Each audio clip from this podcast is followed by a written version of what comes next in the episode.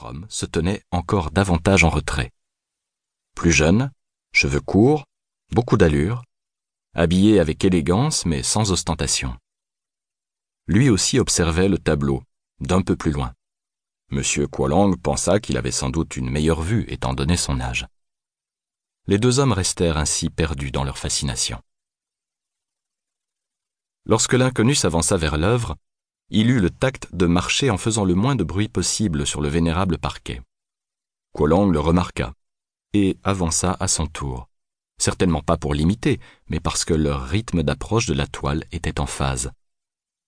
Après la perception de l'ensemble venait l'étude de la technique.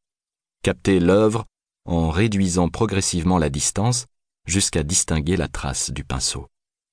Approcher le miracle qui transforme une touche de couleur parfaitement placée en une émotion véritable, jusqu'à sublimer une réalité matérielle en un souffle de sentiment.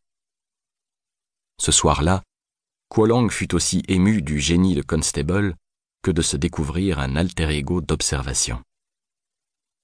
L'inconnu fit un ultime pas vers la toile et murmura Tout est dans la lumière, n'est-ce pas? Kuolang acquiesça, heureux. Après avoir achevé ensemble leur expérience de l'œuvre, les deux hommes entamèrent une très longue conversation. Ils se revirent à Shanghai pour un Magritte, par hasard, puis se donnèrent rendez-vous à Los Angeles au pied d'un Rembrandt.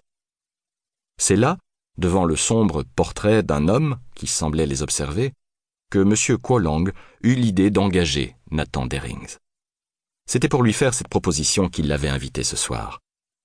Le mania était captivé par le charisme et l'intellect de cet homme au sujet duquel il avait demandé à ses services de se renseigner. L'individu donnait des conférences sur l'histoire de la peinture dans de nombreuses universités. Mais Kuolang sentait en lui un autre potentiel, une puissance et une capacité d'analyse rare dont il avait besoin. À travers la baie vitrée dans le clair de lune, l'immense forêt se confondait avec les collines du Montana qui se profilaient à l'ouest. Une voix douce tira Kuolong de ses songes. Tout est prêt, monsieur. Vous ne souhaitez vraiment pas que j'assure le service? Non, merci, Donna. Profitez de votre soirée. Gardez au moins Ralph. Je n'aime pas que vous restiez seul. Madame n'approuverait pas. Ne vous souciez de rien. En cas de besoin, l'équipe du poste de garde est là. Comme vous voudrez. Bonne soirée, Donna. Inutile de faire monter Ralph. Je le verrai demain matin. Lorsque l'employé de maison et le garde du corps quittèrent la résidence, Kuolang réalisa que c'était sans doute la première fois qu'il s'y trouvait seul. Cela lui convenait.